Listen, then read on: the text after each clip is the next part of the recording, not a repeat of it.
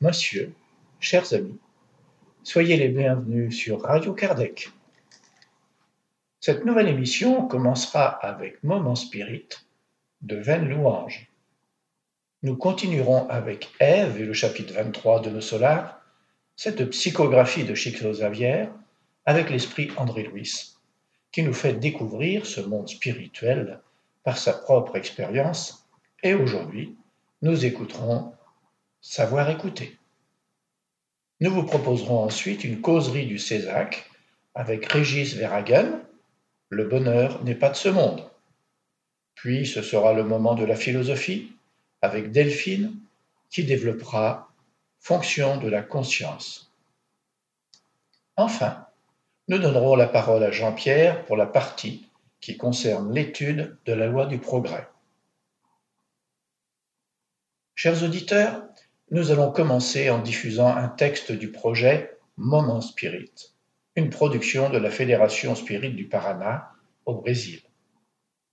Moment Spirit, c'est une collection de plus de 3800 messages d'optimisme, de joie et de motivation.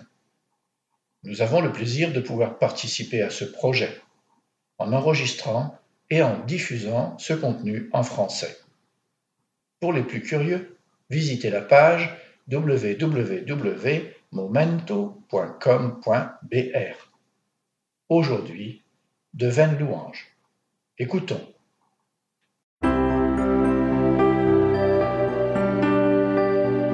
Et maintenant à l'antenne, Moment Spirit, le programme qui amène le spiritisme dans votre demeure.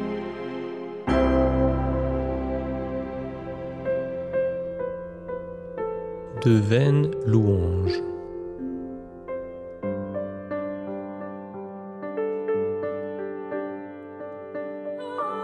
Les traditions du monde spirituel racontent qu'un beau jour, Saint Vincent de Paul, cet illustre prêtre français, célébrait un office religieux. Le noble ecclésiastique, qui allait marquer l'histoire par son dévouement envers les pauvres et son humilité, nota soudainement au beau milieu de la solennité des louanges publiques, s'approchant de l'autel, en poussant des hurlements, un vieux pirate se mit à prononcer une litanie de remerciements. Merci mon Dieu, dit-il, pour les riches navires qui ont croisé mon chemin, pour les proies faciles victimes de mes vols et de mes pillages. Grâce à ta générosité, Seigneur, j'ai pu prendre leurs richesses et leurs trésors. Ne laisse jamais ton fils se perdre dans la misère.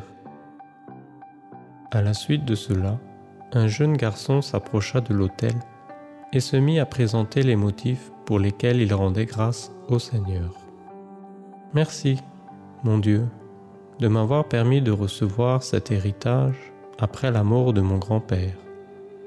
Lui qui avait fait fortune à la guerre et sur les champs de bataille, nous a laissé une grosse somme d'argent je pourrais donc passer le reste de ma vie dans l'oisiveté et le plaisir sans avoir besoin de travailler. Puis, un homme d'âge mûr s'approcha de l'autel pour prononcer publiquement des remerciements. Divin Maître, je te remercie de m'avoir aidé à remporter la victoire dans la lutte que j'ai engagée pour agrandir le domaine de mes terres. Maintenant, grâce à ton pouvoir, j'augmenterai ma fortune et mes biens. Bientôt vint le tour d'une dame en toilette d'exprimer ses remerciements. Je te remercie, Seigneur, pour les esclaves qui travaillent sur mes terres coloniales. Grâce à leurs efforts, je suis fortunée, puissante et riche, sans grande inquiétude quant à mon avenir et à celui des miens. Les remerciements se poursuivaient quand Saint Vincent de Paul, d'un air assombri, remarqua que l'image statique du maître de Nazareth sur l'autel prenait vie et se mettait à bouger. Voyant le maître en larmes s'éloigner d'un pas rapide, l'honorable prêtre prit peur et lui demanda Maître, pourquoi vous éloignez-vous de nous? D'un air mélancolique, le céleste ami lui répondit Vincent, Je m'éloigne parce que j'ai honte de recevoir les louanges et les remerciements de ceux qui oublient et méprisent les faibles, les malheureux, les pauvres et qui ne pensent qu'à eux. Depuis ce jour, Saint Vincent de Paul n'a plus jamais abandonné la tunique de la pauvreté et n'a fait que travailler pour la charité.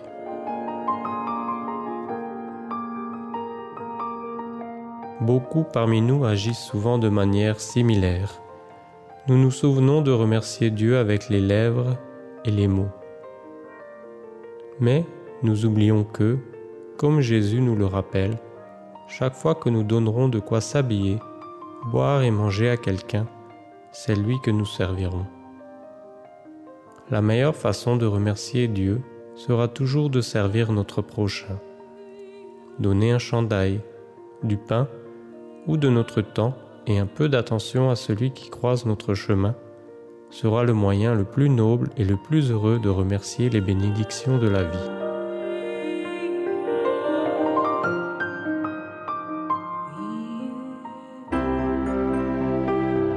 Ainsi se termine un autre épisode de Moment Spirit offert par livraria mundo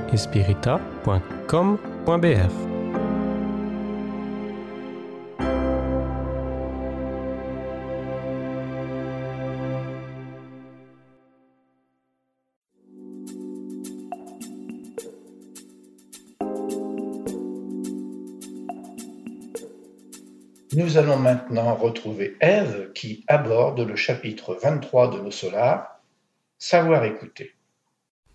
Nos Solars, chapitre 23 Savoir écouter.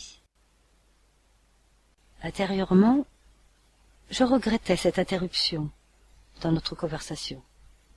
Les explications de Laura fortifiaient mon cœur. Lysias entra dans la maison visiblement satisfait. Alors, tu n'es pas encore allé te reposer demanda-t-il en souriant. Et pendant que les jeunes se retiraient, il m'invita, obligeant. Viens au jardin, car tu n'as pas encore vu le clair de lune qui baigne la région. La propriétaire des lieux entra, en conversant avec ses filles pendant que j'accompagnais Lysias jusqu'aux parterres en fleurs. Le spectacle était superbe.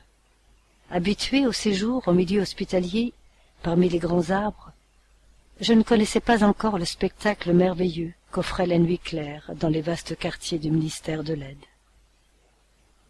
Des glycines à la prodigieuse beauté décoraient le paysage.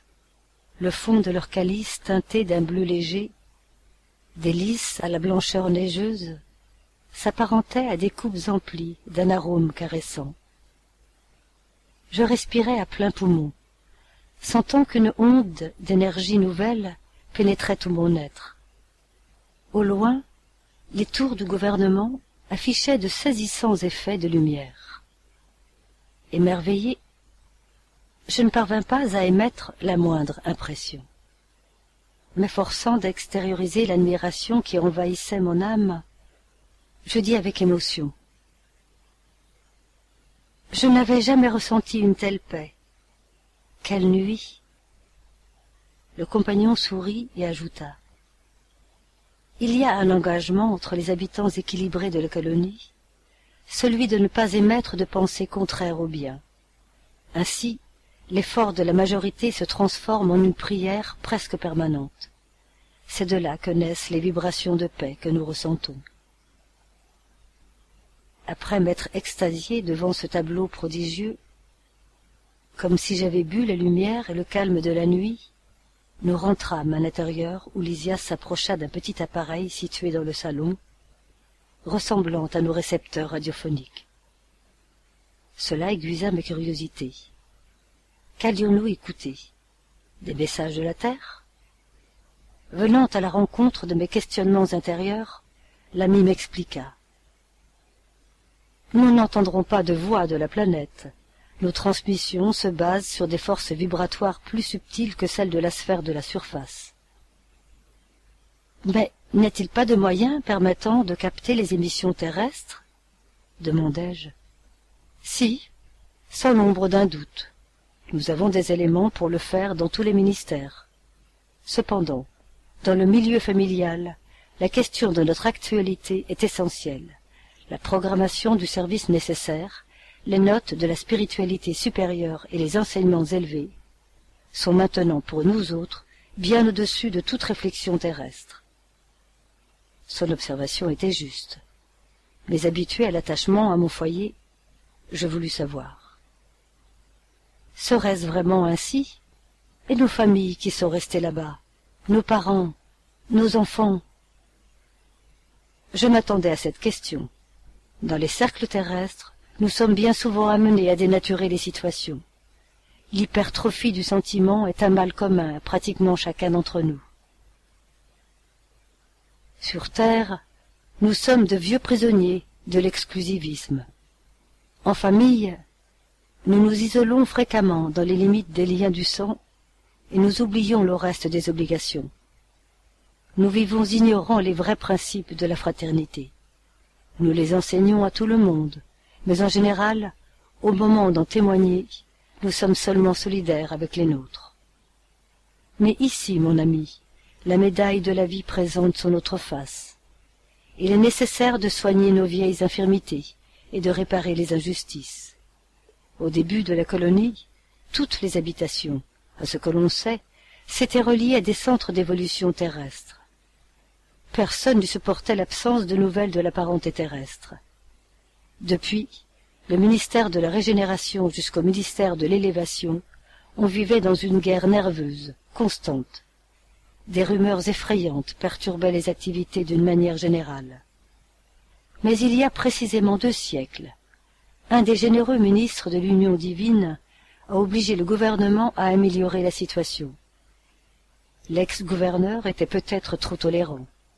La bonté détournée provoque l'indiscipline et les chutes et de temps en temps les nouvelles des personnes aimées de la terre plongeaient de nombreuses familles dans le désarroi. Quand les désastres collectifs du monde concernaient certaines entités de nos solars, cela déclenchait de véritables calamités publiques. Selon nos archives, la cité s'apparentait plus à un département du seuil qu'à une zone de rétablissement et d'instruction. Soutenu par l'union divine, le gouverneur a interdit l'échange qui s'était généralisé. Il y eut des luttes, mais le généreux ministre qui développa cette mesure profita de l'enseignement de Jésus qui demande aux morts d'enterrer leurs morts, et l'innovation fut victorieuse en peu de temps. Cependant, il serait intéressant de recueillir des nouvelles de ceux que nous aimons, qui se trouvent en transit sur la terre. Cela ne donnerait-il pas plus de tranquillité à l'âme Lysias, qui se tenait à côté du récepteur sans le brancher, ajouta, paraissant vouloir me fournir des informations plus complètes. Observe par toi-même, afin de voir si cela vaudrait la peine. Es-tu, par exemple, préparé pour maintenir la sérénité si précieuse, attendant avec foi et agissant selon les préceptes divins sachant qu'un de tes enfants chers à ton cœur fait l'objet de calomnie ou calomnie lui-même si quelqu'un t'informait maintenant que l'un de tes frères de sang a été aujourd'hui incarcéré comme un criminel aurais-tu suffisamment de force pour conserver ta tranquillité? Je souris désappointé. Nous ne devons pas chercher à obtenir des nouvelles des plans inférieurs poursuivit-il serviable si ce n'est pour leur venir en aide de manière juste. Cependant, reconnaissons qu'aucun être ne peut aider avec justice s'il est victime des déséquilibrés du sentiment et de la réflexion. C'est pour cela qu'avant d'avoir de nouveaux contacts avec les parents terrestres, il est indispensable d'être convenablement préparé. S'ils offrent un espace adéquat pour l'amour spirituel, l'échange sera souhaitable mais un écrasant pourcentage d'incarnés n'a même pas encore atteint le contrôle de soi et vit dans l'insouciance des fluctuations d'ordre matériel qui les entraînent dans ses hauts et ses bas. Malgré les difficultés sentimentales, nous avons besoin d'éviter la chute dans nos cercles vibratoires inférieurs. Malgré tout, révélant mon entêtement, j'insistais. Mais Lysias, toi qui as un ami incarné comme ton père, tu n'aimerais pas pouvoir communiquer avec lui? Bien sûr que si, répondit-il, bienveillant. Quand nous méritons cette joie, nous lui rendons visite dans son nouveau corps. Et la même chose se produit pour tout ce qui relève des échanges entre lui et nous. Nous ne devons cependant pas oublier que nous sommes des créatures faillibles. Nous avons donc besoin de recourir aux organes appropriés qui déterminent l'opportunité ou le mérite exigé. C'est à cette fin que nous avons le ministère de la communication. Il est aussi intéressant de noter que de la sphère supérieure, il est possible de descendre vers la sphère inférieure avec plus de facilité.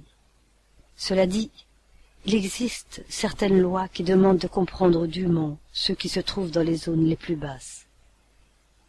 Il est aussi important de savoir parler que de savoir écouter. Nos solars vivaient dans la perturbation parce que ne sachant pas écouter, on ne pouvait aider avec succès, et la colonie se transformait fréquemment en un lieu de confusion. Je me tus, vaincu par la puissance de l'argument et pendant que je demeurais silencieux, l'infirmier ami enclencha le bouton de réception sous mon regard curieux. La journée Kardec organisée par l'ASITA à Tours s'est déroulée le samedi 25 mars 2017 dans une ambiance fraternelle. Radio Kardec était invité avec le mouvement spirit francophone et nous n'avons pas manqué de faire des enregistrements des différentes interventions qui ont eu lieu. Les différentes régions de France étaient représentées, ainsi que la Belgique. Une organisation semble se mettre en place basée sur les régions, dans une ambiance d'échange, sans personnalisme, et où la notion de service aux autres devra être un idéal commun. Nous aurons l'occasion de revenir dans les prochaines émissions sur le contenu de cette importante orientation du mouvement spirit en France. Alan Kardec reste la référence de toute organisation spirit, comme le voulait cette journée, où il a été aussi rendu un vibrant hommage à Léon Denis sur sa tombe grâce à une autorisation spéciale de la ville de Tours. Nous allons écouter maintenant Fatima Mechahed de l'ACITA, cette fédération lors de son intervention de présentation à cette réunion qui s'est déroulée le 25 mars 2017. Chers frères et sœurs spirites, ici présents, je suis heureuse de vous accueillir tous et toutes aujourd'hui pour réussir ensemble cette journée Kardec. C'est la quatrième année consécutive que nous organisons une journée Kardec les trois premières ont été organisées à Paris et celle-ci est organisée à Tours parce que nous allons rendre un hommage à notre grand frère Léon Denis en allant visiter sa tombe. Je vous remercie d'avoir répondu présent, si nombreux, avec élan et espérance. Nous rendons hommage à notre grand frère Alan Kardec, le codificateur du spiritisme, et nous allons, lors de ces états généraux du spiritisme, échanger, prendre le temps de parler, de nous exprimer sur comment, pourquoi et comment pouvons-nous nous rassembler pour construire un mouvement collégial, fraternel.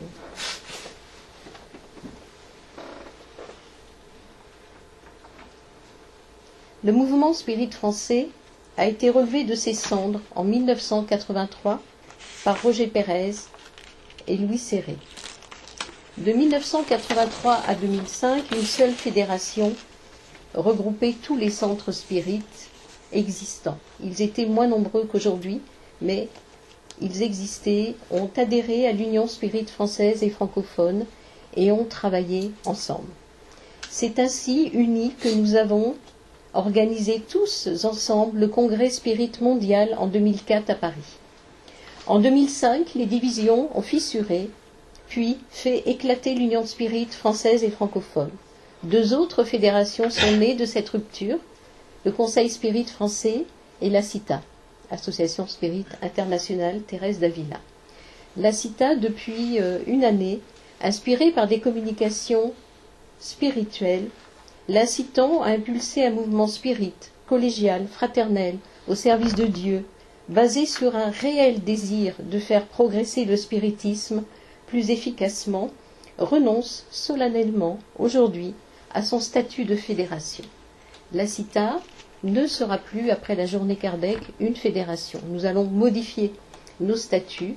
La CITA va s'occuper de construire les maisons euh, de la dignité en collaboration avec Isis Musique. La CITA prend un, un virage caritatif beaucoup plus important et il ne fédérera plus les groupes.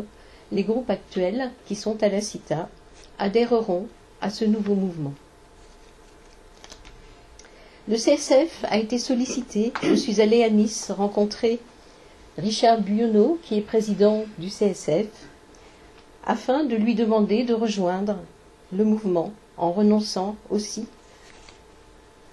à son statut de fédération et à son statut de président, comme je le fais aujourd'hui. Ainsi, la CITA et le CSF, fédération issue de la division du mouvement spirit français, USFF, auraient donné ensemble un bel exemple, celui de l'union et de la concorde. Richard n'a pas répondu favorablement à cette proposition, pour des raisons qui sont les siennes, et nous avons aujourd'hui Gérard euh, Tremerel, qui représente le CSF, qui est là et que je remercie, parce qu'il est... Je vais mettre mes lunettes, je verrai plus clair. Il est devant moi. Gérard, voilà. Une grande amitié nous lie et euh, une grande fraternité. Gérard est là au nom de, du, CSF et au nom du Centre Spirit de Denisé à Lyon. En ce qui me concerne, je crois très fort dans cette chance qui s'offre à nous, initiée par des esprits tels que celui de Léon Denis, entre autres, qui veillent sur le mouvement spirit français. Réfléchissons ensemble, dialoguons, pour préparer aux générations futures la moisson spirite. Nous allons tout à l'heure rendre un hommage vibrant à notre grand frère Léon Denis en nous rendant sur sa tombe ensemble. Et c'est la première fois que des groupes spirites venus de toute la France vont ensemble rendre hommage à la mémoire de notre grand frère Léon Denis qui vécut à Tours et qui a laissé une empreinte magnifique à Tours. D'ailleurs, sa tombe euh, fait partie du patrimoine de Tours. Et c'est pour ça qu'on a eu des difficultés à avoir une autorisation. Nous allons nous recueillir sur cette tombe.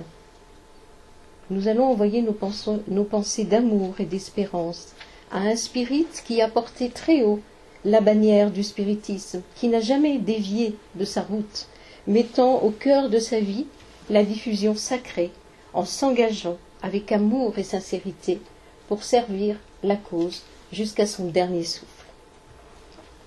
Le mouvement spirit français a pris beaucoup de retard. Unissons-nous, mais aimons-nous aussi. Car si nous n'avons pas d'amour, si nous n'avons pas une fraternité sincère, nous ne pourrons pas avancer Faisons-nous confiance et éradiquons chaque jour les scories de l'orgueil. Charles en a parlé, il a été inspiré dans sa prière. C'est l'ego, c'est notre personnalité égotique qui nous empêche d'avancer plus vite. La jalousie, l'envie, la paresse, le personnalisme sont des monstres qui s'abreuvent de notre sang le plus pur. Secouons le joug de l'ego, acceptons un mouvement collégial où l'ego ne pourrait se manifester en semant l'aigreur, la colère, la division. Que celui ou celle qui sera président de ce nouveau mouvement spirit soit humble pour conduire en collégialité le navire du spiritisme au port céleste. Que ce président ou cette présidente, avec l'équipe qui sera créée, n'ait qu'un seul but servir la cause du spiritisme, servir Dieu, servir ceux qui souffrent et s'essayer à suivre le modèle de Jésus. Élevons notre pensée vers Alan Kardec, Léon Denis, Gabriel Dulan. Regardons ce qu'ils ont construit. Le modèle de leur œuvre, de leur engagement au service de Dieu pour l'évolution de l'humanité. La France connaît un mouvement continu depuis quelques années dans lequel la médiumnité, l'immortalité de l'âme sont des sujets diffusés à de plus en plus de public. Les bons esprits préparent la récolte, mais nous devons être des instruments. Ils se servent de ce mouvement NDE, les avancées scientifiques sur les neurosciences, pour servir le spiritisme. Nous devons nous préparer, chacun, dans nos groupes, à accueillir demain ceux qui chercheront des centres spirites en France pour comprendre, étudier le spiritisme, aller plus loin et recevoir la consolation. Mettons nos compétences spirites en commun. Élaborons dans la complémentarité et la collaboration des travaux pour faire progresser le spiritisme. Organisons-nous par région, rencontrons-nous régulièrement, trouvons un lieu central pour y faire converger nos travaux, nos actions, des travaux et des actions réalistes dans le partage humble. Pourquoi garder pour soi ce qui pourrait servir aux autres? Faisons un inventaire des travaux réalisés dans chaque centre. Créons une bibliothèque commune dans laquelle tous les livres spirites pourraient être déposés et tous les ouvrages reconnus utiles. Spirit. Créons un comité doctrinal et une interface de communication via Internet pour ne pas briser l'élan d'aujourd'hui. Cet après-midi, deux ateliers seront consacrés à ces réflexions. Dans l'atelier 1, nous allons essayer de réfléchir ensemble à qu'est-ce que la fraternité, qu'est-ce que l'engagement et comment nous voulons ensemble créer ce mouvement collégial. Dans l'atelier 2, nous réfléchirons aux moyens, Internet et autres, pour ne pas briser cet élan et pour pouvoir continuer à travailler. Dans ces ateliers, il y aura un modérateur, un animateur et un rapporteur. Nous verrons ça tout à l'heure sur place. Les modalités seront expliquées après le déjeuner. Je terminerai ce discours en citant un extrait du livre Voyage au spirit d'Alan Kardec, car il ne sera pas facile de créer ce mouvement collégial. Rien n'est simple. Si la fraternité, le désintéressement ne sont pas au cœur de cette volonté. Kardec nous encourage. Courage donc, ne vous rebutez pas contre les obstacles. Un champ ne devient pas fertile sans sueur. Songez que vous élevez pour les générations futures un temple à la fraternité universelle, et dans lequel les seules victimes immolées seront l'égoïsme, l'orgueil et toutes les mauvaises passions qui ont ensanglanté et qui ensanglantent encore aujourd'hui l'humanité. Ouvriers du Seigneur, levez-vous. Ouvriers du Seigneur, aimez-vous. Ouvriers du Seigneur, travaillez ensemble pour servir votre Créateur omniscient, omnipotent. Merci de votre attention.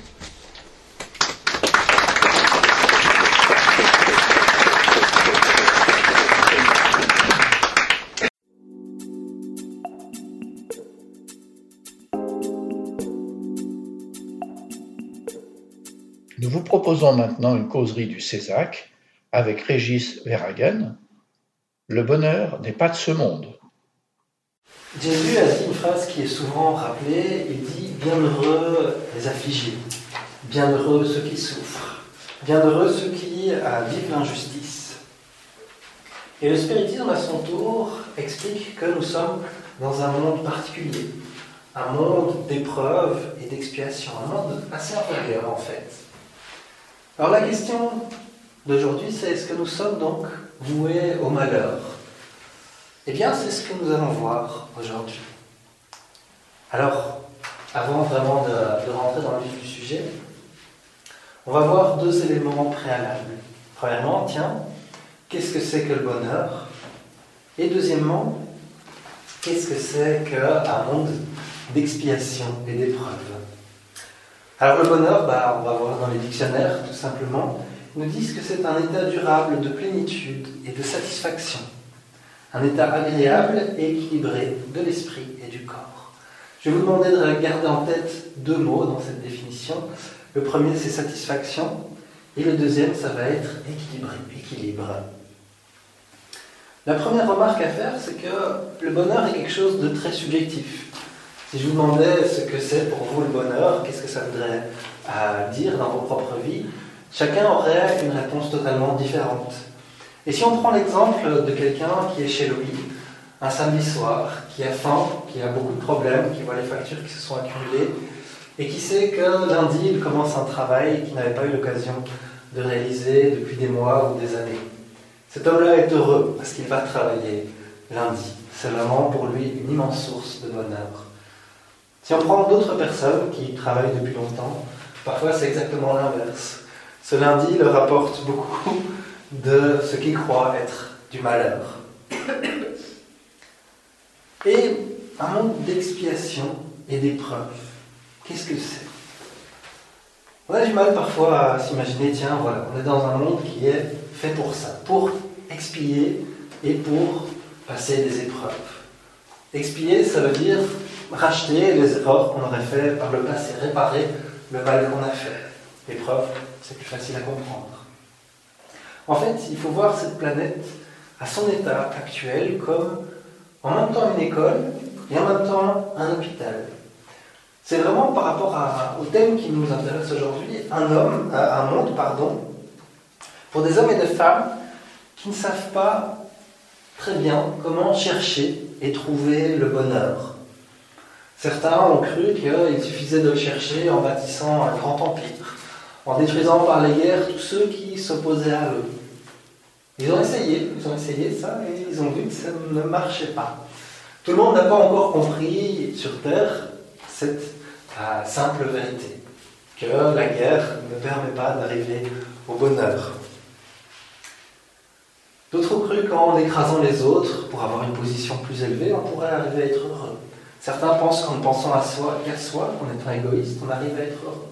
Certains pensent qu'en imaginant qu'on est meilleur, qu'on est plus que tout le monde, on arrive à être heureux. D'autres pensent que chaque fois qu'on subit une offense, on doit se venger. Et tous ces moyens sont des essais. Ce sont un peu comme des enfants qui essayent quelque chose. Parfois, et tous ceux qui ont des enfants le savent, on a beau dire à l'enfant ne touche pas, ça brûle. L'enfant va aller. En 9 cas sur 10, il va aller, il va toucher et puis il va pleurer. Eh bien, nous sommes un peu comme ça. On a beaucoup de livres, on a beaucoup d'enseignements qui nous disent il va pas, ça brûle. Mais on teste comme un, on essaye comme un, jusqu'à ce qu'on soit brûlé qu'on pleure et qu'on apprenne. La souffrance est vraiment un moyen pédagogique. C'est une des techniques utilisées par Dieu pour nous aider à comprendre comment trouver le bonheur. On essaye, on rate, on souffre, on essaye autre chose, on rate encore, on souffre encore. Et ainsi de suite, on arrive peu à peu à, trouver. Si on regarde nos propres vies, si on regarde nos propres parcours, on a vu qu'à un moment, on a cherché quelque chose, qu'on a réussi à l'obtenir, ou pas, et qu'on s'est rendu compte, tiens, ce que je cherchais, ce que je pensais qui allait m'amener cette plénitude, cette satisfaction, n'a pas fonctionné. Ou au contraire, m'a amené de la souffrance. Et donc la question à se poser, c'est qu'est-ce qu'on cherche? Où est-ce qu'on cherche le bonheur? Beaucoup vont la chercher dans l'absence de souffrance ou l'absence de problème. Et là, la phrase d'aujourd'hui, le bonheur n'est pas de ce monde, est tout à fait vraie. Si vous espérez trouver ici sur Terre l'absence de souffrance ou l'absence de problème, vous vivez dans un conte de fées et vous rêvez de choses qui n'arriveront pas. Prenons un simple exemple. La plupart des êtres humains souffrent occasionnellement ou régulièrement de migraines, de maux de tête ou d'autres maux différents. Rien que ça nous rappelle que, quoi qu'on fasse, il peut y avoir cette petite souffrance, ce petit mal de tête, ce petit mal de dos, ce petit mal au genou, etc., qui nous rappelle qu'il existe des souffrances. Et les problèmes, c'est la même chose. Au fil des jours, au fil des semaines, au fil des mois, on se rend compte que la vie nous pose des petits problèmes, des gros problèmes. Et est-ce qu'on est malheureux pour ça? On aura la souffrance, on aura les problèmes.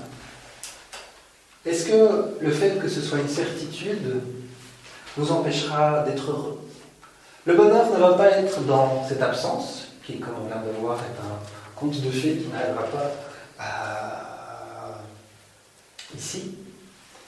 Est-ce qu'on doit se dire, mais tiens, aujourd'hui, ici sur Terre, on est là pour souffrir, pour avoir mal, et une fois que je serai mort, ça ira mieux. Dans l'autre monde, justement, si le bonheur n'est pas de ce monde, c'est que dans l'autre monde, c'est bon. Eh bien, ni l'un ni l'autre. On doit bien sûr essayer de résoudre un problème. On doit aller voir le médecin quand le corps nous dit euh, qu'il a mal. On doit pouvoir prendre des médicaments en veillant qu'ils soient réellement bons pour notre santé. On doit réussir à lutter contre nos difficultés.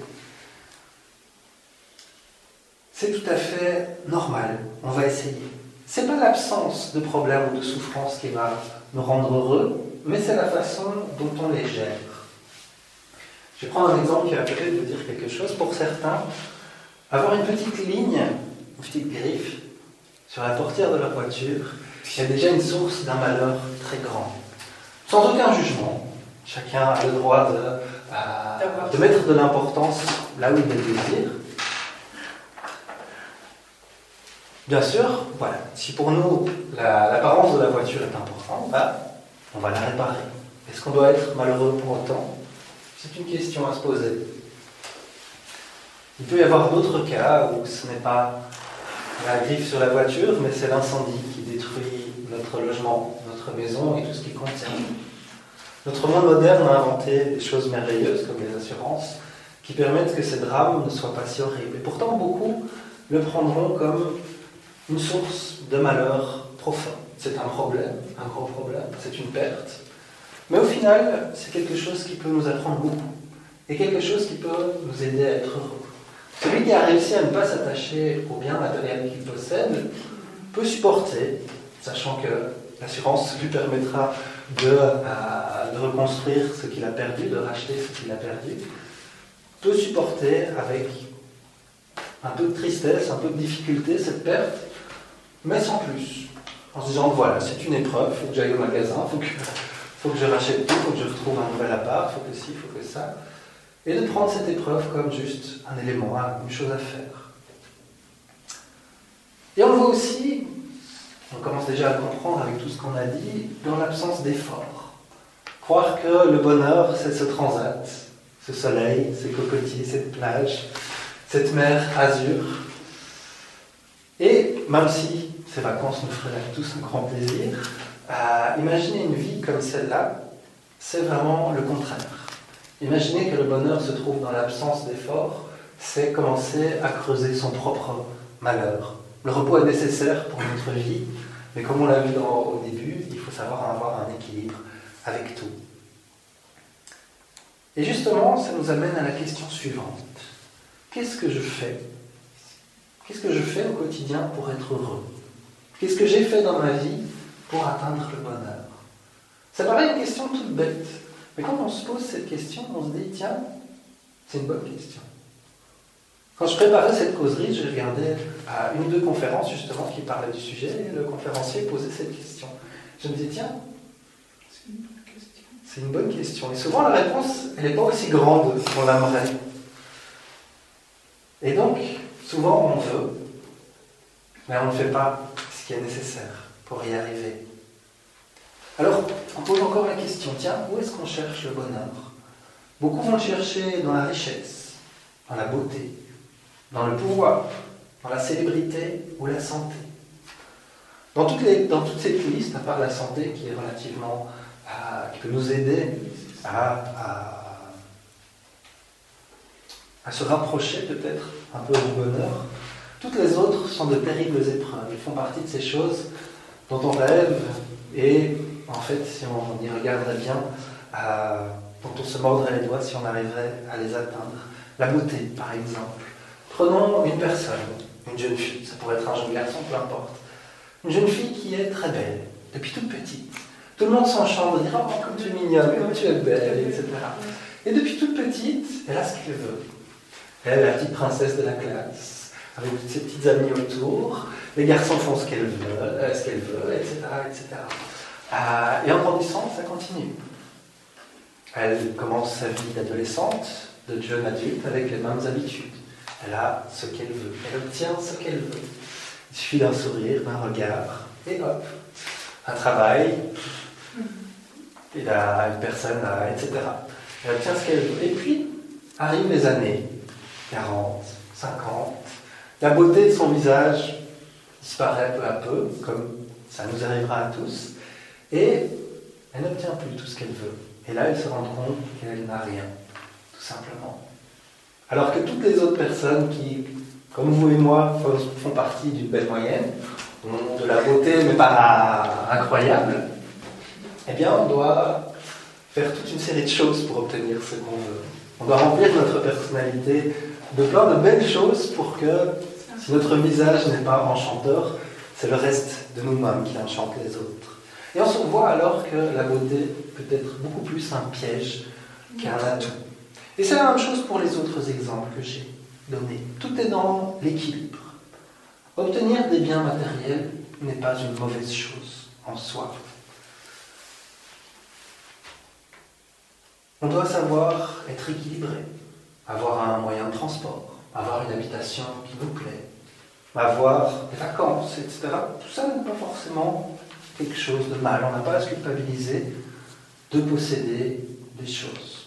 À nous de réfléchir un peu sur la nécessité de cette chose. Est-ce qu'on abuse pas? Est-ce qu'on n'exagère pas?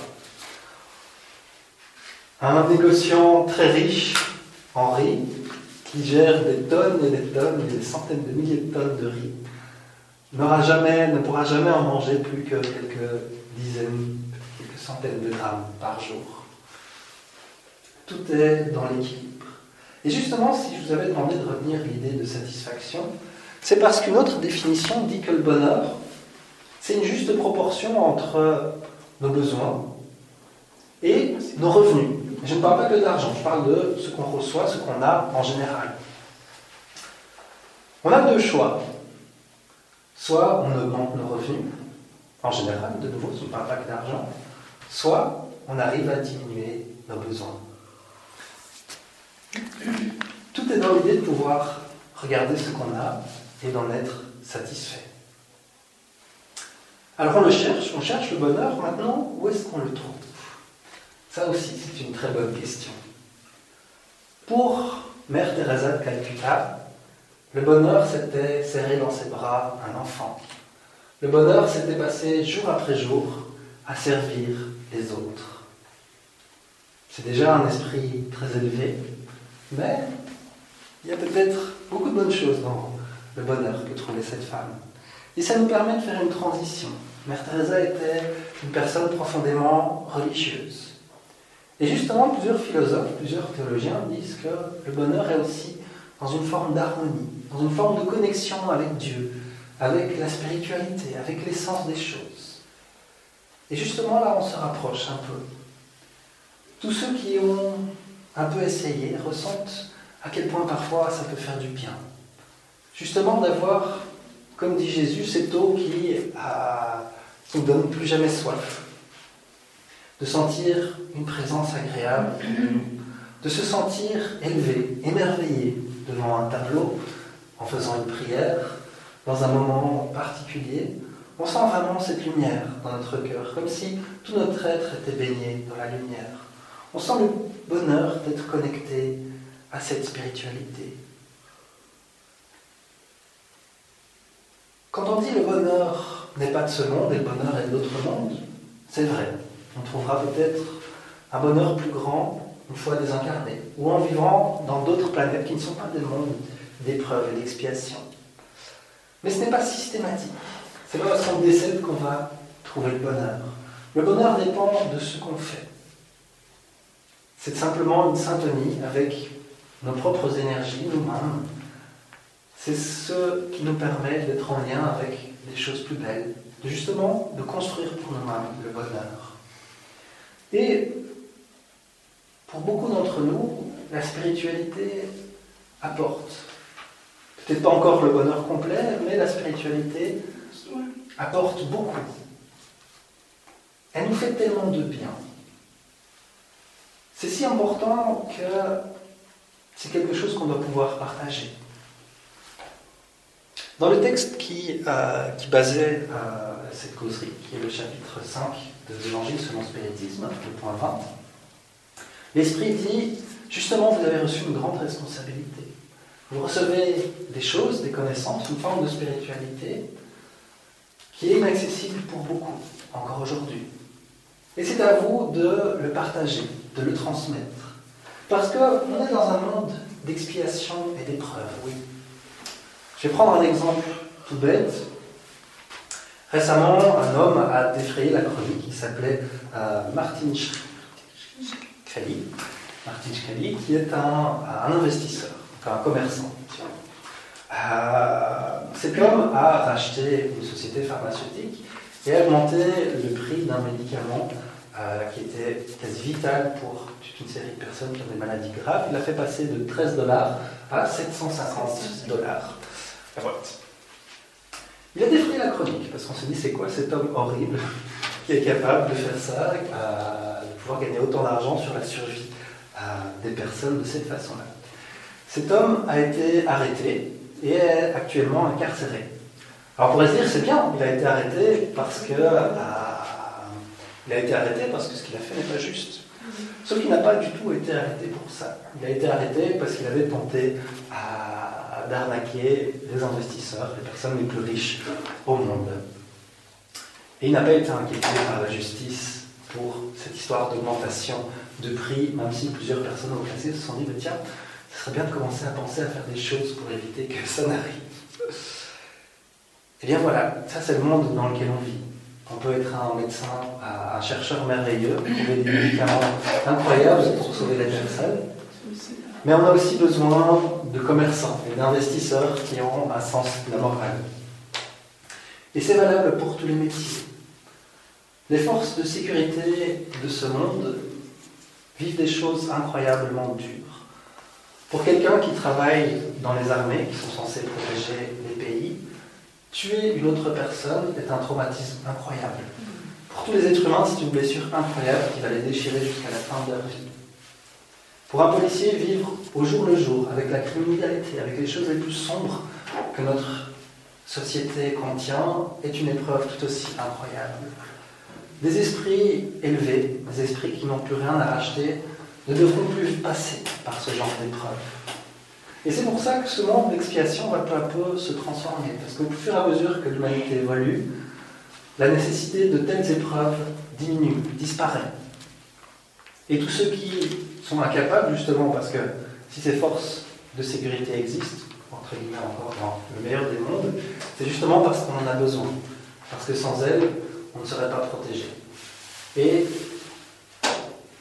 comme elles nous sont nécessaires, on est obligé de faire subir ces choses-là à ces travailleurs. Et tout ça va changer. Donc les esprits qui seront incapables de respecter tout ça devront partir, aller dans d'autres mondes. Mais on imagine que le changement va se faire tout seul. Et pourtant, c'est à chacun de nous d'apporter ce changement, de faire en sorte que le bonheur soit de ce monde. Pour nous-mêmes, mais aussi pour tous les autres. Alors, vraiment, pour conclure, la spiritualité nous dit que si le monde est injuste, c'est parce que les bons sont timides. Alors c'est au bon un peu prendre du courage et d'essayer de lutter pour ce qui est juste, dans tous les domaines. J'ai parlé de sécurité, j'ai parlé de médicaments, mais tous les autres domaines sont, ont ces mêmes besoins. Donc, le bonheur n'est pas dans l'absence. Il n'est pas dans l'absence de souffrance, de problèmes. Il est dans la manière dont on arrive à gérer, avoir ses souffrances, ses problèmes. Il n'est surtout pas dans l'absence d'effort, car il dépend directement de notre capacité à faire des efforts. On doit faire attention à ce qu'on cherche. On fera des essais, on se trompera encore, on se rapprochera peu à peu du bonheur. La spiritualité joue un rôle vraiment important dans la recherche de ce bonheur.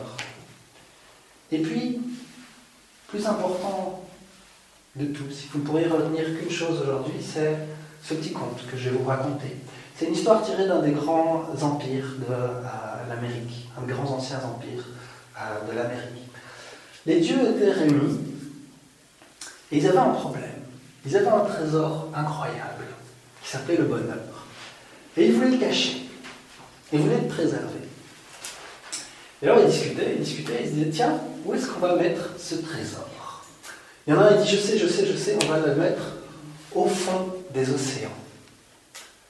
Un des dieux dit non, non, mais tu connais les humains, ils vont inventer des, machines pour aller sous l'eau, etc. Ils vont finir par trouver le trésor. Le deuxième dit je sais, je sais, je sais, on va le mettre au fond de la terre, dans la montagne la plus profonde. Dit ah, les humains vont creuser, ils vont creuser, ils vont creuser, ils vont finir par trouver le trésor. Le troisième dit je sais, on va le cacher dans le ciel, au fin fond de l'espace. Il dit non, les humains, ils vont inventer des télescopes, des fusées, ils vont finir par aller chercher à les trouver. Et le dernier dit je sais, on va le cacher là où ils n'iront jamais chercher, au fond de leur cœur. Je vous remercie pour votre attention. J'espère que cette série vous donnera quelques petites choses à réfléchir. Le bulletin du mouvement Spirit francophone vous informe sur les activités proposées en francophonie, comme le congrès de médecine et spiritualité à Toulouse, et aussi dans le monde, avec le Conseil Spirit international, comme pour le congrès mondial Spirit à Lisbonne, au Portugal, en 2016. Il est proposé gratuitement et peut vous être envoyé par Internet, sous réserve que vous fassiez parvenir votre demande et votre adresse mail à info.lmsf.org. C'est le moment de la philosophie avec Delphine qui développera Fonction de la conscience. Nous vous proposons maintenant une réflexion philosophique tirée du journal d'études de psychologie créé par Sonia Teodoro da Silva et traduit par Sophie Justine. Fonction de la conscience. La conscience est à la fois ce qu'il y a de plus humain et de plus divin chez les individus. Il est fondamental de considérer que chaque personne est un type psychologique spécifique et qu'avec lui, elle se meut dans le monde en se distinguant selon son concept spirit, son niveau d'évolution qui établit les limites de sa compréhension de la réalité en fonction de sa maturité spirituelle plus ou moins grande. Jung a identifié quatre fonctions psychiques sensation, pensée, sentiment, intuition dont la conscience se sert pour faire la reconnaissance du monde extérieur et s'orienter. Celle-ci, avec l'introversion et l'extroversion, représente les types psychologiques. La fonction sensation se réfère aux perceptions sensorielles. La fonction pensée pousse l'individu à faire une analyse logique et rationnelle des faits perçus sans grand intérêt pour sa valeur affective. Celle du sentiment lui fait valoriser les sentiments dans ses évaluations en tenant compte de l'harmonie de l'environnement et encourage les mouvements sociaux. Dans la fonction intuition, la perception se fait à travers l'inconscient. Les personnes ont tendance à voir le tout et pas les parties. Chez l'homme inconscient, les quatre fonctions sont à la disposition de l'ego, tandis que chez l'être éveillé, il existe une fonction supérieure dominante qui le conduit. L'ego est le centre organisateur de la conscience. Quand il est déstructuré, il manifeste la partie superficielle de l'individu, qui est la somme des pensées, idées, sentiments, souvenirs et perceptions sensorielles. Jung nous enseigne que la fonction inférieure est généralement caractérisée par des traits de la psychologie primitive. Quelle est sa fonction supérieure? Signé Vanise Hermswit, psychothérapeute. Volonté, condition pour l'évolution. L'évolution suit un long cours jusqu'à la conquête de la conscience. Guidés par les forces de la vie, les lois divines nous poussent à la conquête de nous-mêmes. Quand surgit l'étincelle de la conscience, nos efforts conscients doivent s'ajouter à l'orchestre de la vie. Dans son analyse psychologique, Johanna De Angelis observe qu'à partir du niveau de conscience du sommeil avec les rêves, quand nous commençons notre réveil, la volonté joue un rôle primordial en poussant l'être vers de nouvelles réalisations et des conquêtes complémentaires qui enrichissent l'arsenal psychologique. Mais souvent les désirs et les impulsions instinctives se mélangent à la volonté et font l'énergie psychique compromettre son orientation. L'illusion de l'ego, si bien représentée par la déesse Maya dans le bouddhisme ou par le chant des sirènes dans la mythologie grecque, attire toujours les imprudents sur leur parcours sur la mer de la vie. En dehors des illusions et des désirs, la volonté est aussi comprise quand nous restons attachés aux douleurs du passé et les lamentations, les plaintes et les rancœurs nous conduisent à un état de paralysie dans lequel personne ne grandit. Quand la maturité nous fait percevoir que la vie nous rapporte le résultat de nos actions, ce que la philosophie spirit explique par la loi d'action et de réaction, la volonté est mieux orientée et nous investissons nos talents à la recherche des conquêtes élevées de la vie. Ulysse trouva une manière de passer avec assurance par les îles des sirènes. Après avoir été averti par la magicienne Circé, il demanda aux membres de son équipage de mettre de la cire dans leurs oreilles, tandis qu'ils resteraient attachés au mât. Quand il entendit le chant séducteur, même en se débattant intérieurement, il parvint à poursuivre son odyssée, aidé par l'équipage qui continua à ramer jusqu'à atteindre le port sûr. C'est ainsi que nous devons ramer par la volonté, même si le champ des illusions de l'ego se fait présent pour tenter de distraire notre attention. Attaché à la conscience majeure, le mât de notre self, la volonté nous fera déplacer des montagnes pendant le long cours de l'évolution spirituelle qui nous attend. Signé Iris Sinotti, thérapeute Jungienne. Thérapeutique psychique. Le corps physique demande à être connu. Son intégrité doit être préservée et il faut en prendre soin pour qu'il dure le plus longtemps possible. Pour ce faire, la médecine s'est développée et obtient des résultats qui assurent l'augmentation progressive de sa durée de vie. Si le corps est si exigeant, que d'attention ne faut-il pas avoir à l'égard de la pensée qui nous gouverne? Pour répondre à cette question, il faut d'abord comprendre ce qu'est la pensée point de vue du spiritisme, la pensée est le principal organe de communication de l'esprit avec la réalité qui l'entoure et le véhicule de la manifestation de son identité. Par la pensée, l'esprit a conscience de son individualité. Sa dynamique est associée au fonctionnement du périsprit, ce système complexe qui remplit de multiples fonctions pour l'esprit. Dans la pensée, nous avons la conscience et l'inconscient tels deux grands champs où sont traitées toutes les expériences de l'esprit pendant ses diverses incarnations. L'ego, représentation de l'individualité, est le seigneur de la conscience et responsable de l'absorption des contenus des expériences qui seront intégrées à l'esprit. C'est l'ego qui, associé aux contenus de la conscience et en les intégrant à ceux de l'inconscient, actualise la vie et promeut l'évolution. L'inconscient, champ où se retrouvent les expériences qui n'ont pas suffisamment d'énergie pour atteindre la conscience, mais qui influencent les décisions de l'ego, contient aussi les structures basiques de la pensée humaine. De telles structures, qui ont des fonctions différentes, sont connues sous la forme d'archétypes responsables des tendances comportementales. Il y a toute une activité psychique intense qui promeut l'interrelation entre les contenus de l'inconscient et ceux de la conscience au service de l'équilibre interne et de l'évolution de l'esprit. Prendre le plus grand soin des contenus de l'inconscient en traitant de manière équilibrée les probables invasions abruptes de la conscience sans le contrôle de l'ego est une garantie de la stabilité psychique générale. La qualité des idées et ce à quoi on aspire deviennent des facteurs importants pour une pensée saine et équilibrée. La pratique de la méditation, de la prière, les objectifs nobles, les idées altruistes, ainsi que les intentions tournées vers le bien rendent la pensée saine pour de grandes réalisations. La meilleure thérapie que l'on peut s'appliquer à soi-même commence par la conscience que l'on est un esprit immortel et par des petites doses de générosité anonyme.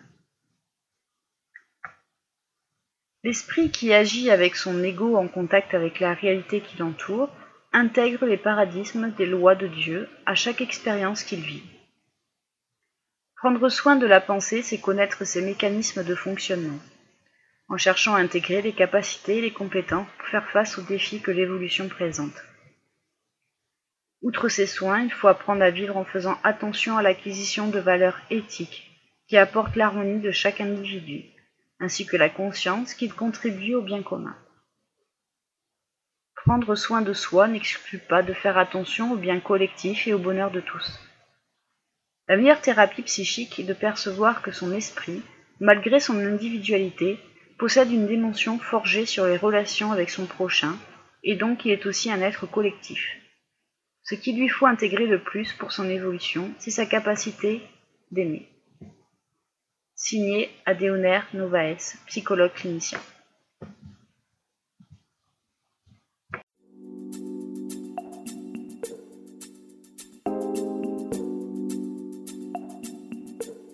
Quelques nouvelles spirites du monde.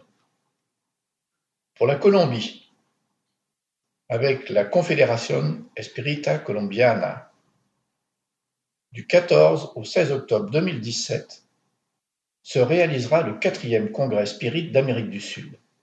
Celui-ci aura lieu à Bogota, en Colombie. Et le thème sera l'ère de l'esprit immortel. Pour plus de renseignements, www.confécole.org. Australie. En septembre 2017 aura lieu le premier Spiritist Film Festival, une célébration de trois jours avec quelques-unes des meilleures œuvres de la production cinématographique Spirit. En plus de cette présentation cinématographique, une exposition de la littérature spirit et des conférences proposeront une invitation à la réflexion et à la pratique de gratitude envers la vie, avec comme sujet le don de la vie. Conférenciers qui sont confirmés Charles Kampf, Elsa Rossi, et Andrei Marshall Neto. Production et réalisation Rising Sun, avec le soutien du Conseil Spirit International et Edisei of America. Végimont. Le 18e symposium organisé par l'Union Spirit belge pour la francophonie aura lieu du samedi 20 mai au dimanche 21 mai 2017 au château de Végimont chaussée de Végimont à Soumagne. Cette année, ce symposium sera centré sur l'éducation enfantine et les 160 ans du Livre des Esprits. Comme chaque année, des activités seront organisées pour les enfants, pendant que les adultes participeront aux différents exposés. N'hésitez pas à réserver la date du week-end du 20 mai 2017 dans votre agenda et de vous inscrire sur www.spirit.bi. Les inscriptions sont prises en compte dès réception du paiement et ne donnent lieu à aucun remboursement. Pour indication, la pension du samedi au dimanche, pension complète, est de 64 euros. Inscrivez-vous le plus tôt possible en précisant le nombre de places nécessaires. Maintenant, nous allons retrouver Jean-Pierre qui va nous parler de l'étude de la loi du progrès.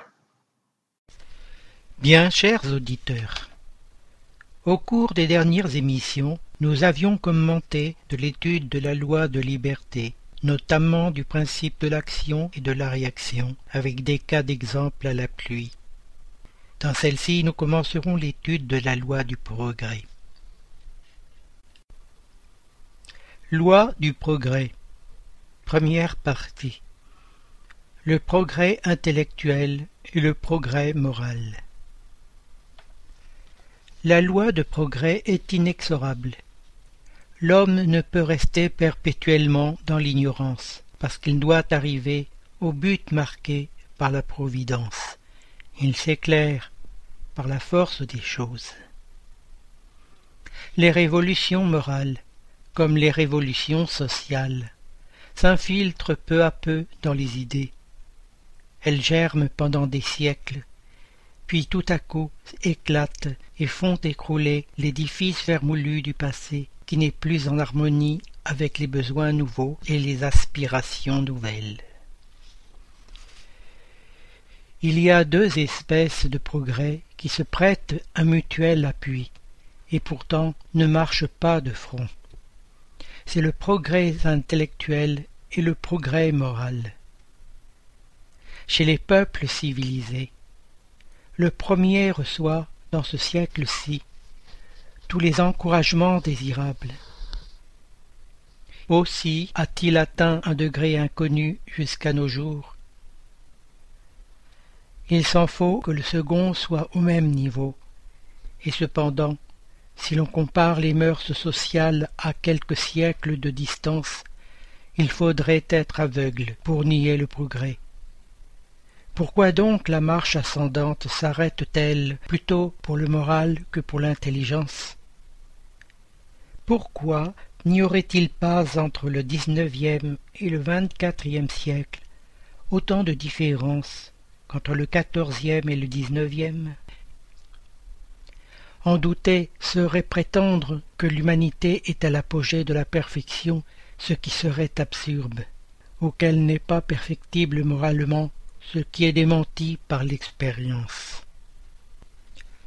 En vérité, le progrès actuel de l'humanité représente un effort évolutif de millénaires. De la sensation à l'irritabilité, de l'irritabilité à l'instinct, de l'instinct à l'intelligence, et de l'intelligence au discernement. Des siècles et des siècles passèrent incessamment. L'évolution est le fruit du temps infini.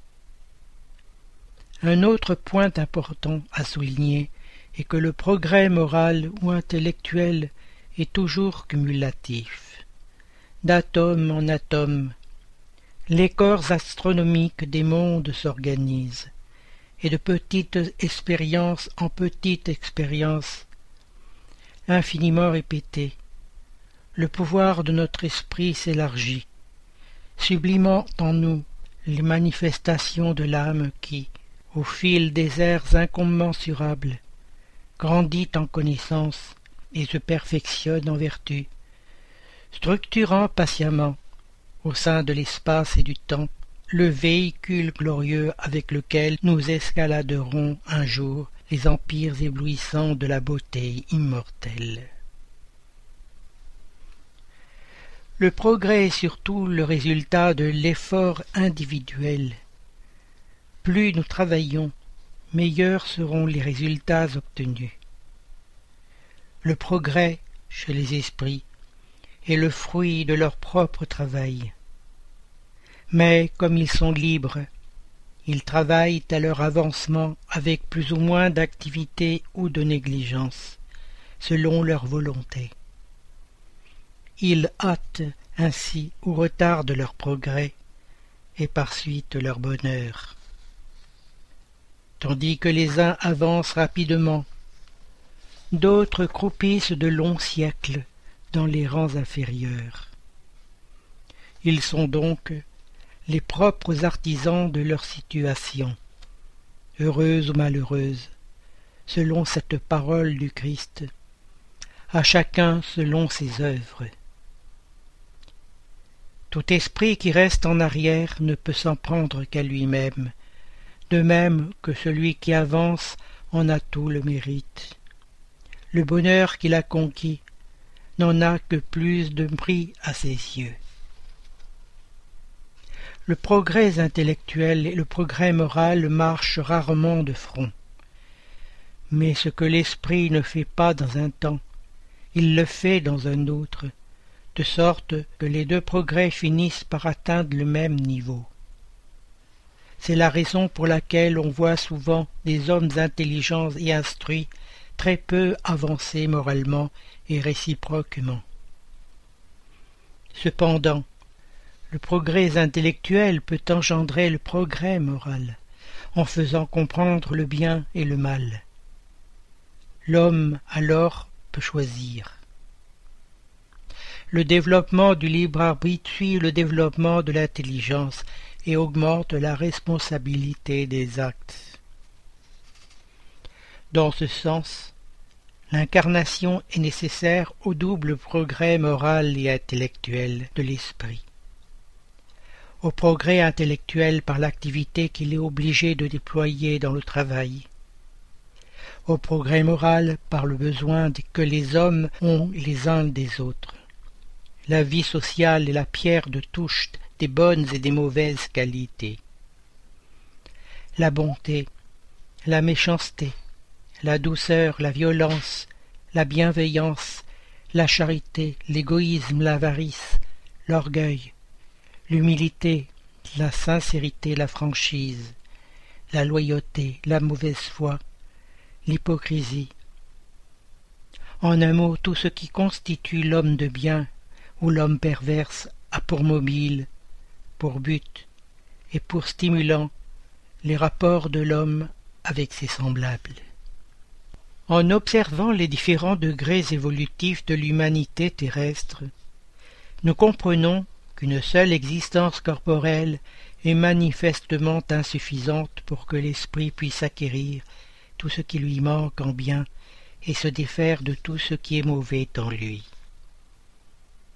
Le sauvage, par exemple, pourrait-il jamais, dans une seule incarnation, atteindre le niveau moral et intellectuel de l'Européen le plus avancé? Cela est matériellement impossible. Doit-il donc rester éternellement dans l'ignorance et la barbarie, privé des jouissances que peut seul procurer le développement des facultés? Le simple bon sens repousse une telle supposition, qui serait à la fois la négation de la justice et de la bonté de Dieu, et celle de la loi progressive de la nature. C'est pourquoi Dieu, qui est souverainement juste et bon, accorde à l'esprit de l'homme autant d'existence que cela est nécessaire pour arriver au but, qui est la perfection. Dans chaque existence nouvelle, L'esprit apporte ce qu'il a acquis dans les précédentes en aptitude, en connaissances intuitives, en intelligence et en moralité. Chaque existence est ainsi un pas en avant dans la voie du progrès. Il est important de considérer aussi que l'esprit progresse également dans l'ératicité. Il épuise des connaissances spéciales qu'il ne pouvait acquérir sur la terre comme incarné. L'état corporel et l'état spirituel sont pour lui la source de deux genres de progrès solidaires l'un de l'autre. C'est pourquoi il passe alternativement dans ces deux modes d'existence. Avec ces informations, il est possible de reconnaître, même chez un enfant, la somme de progrès que l'esprit a déjà atteint. Il suffit d'observer ses tendances instinctives et ses idées innées.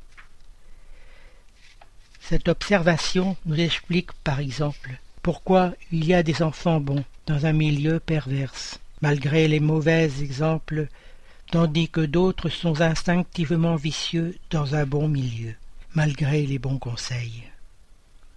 En vérité, ces enfants reflètent le résultat du progrès moral accompli, comme les idées innées sont le résultat du progrès intellectuel.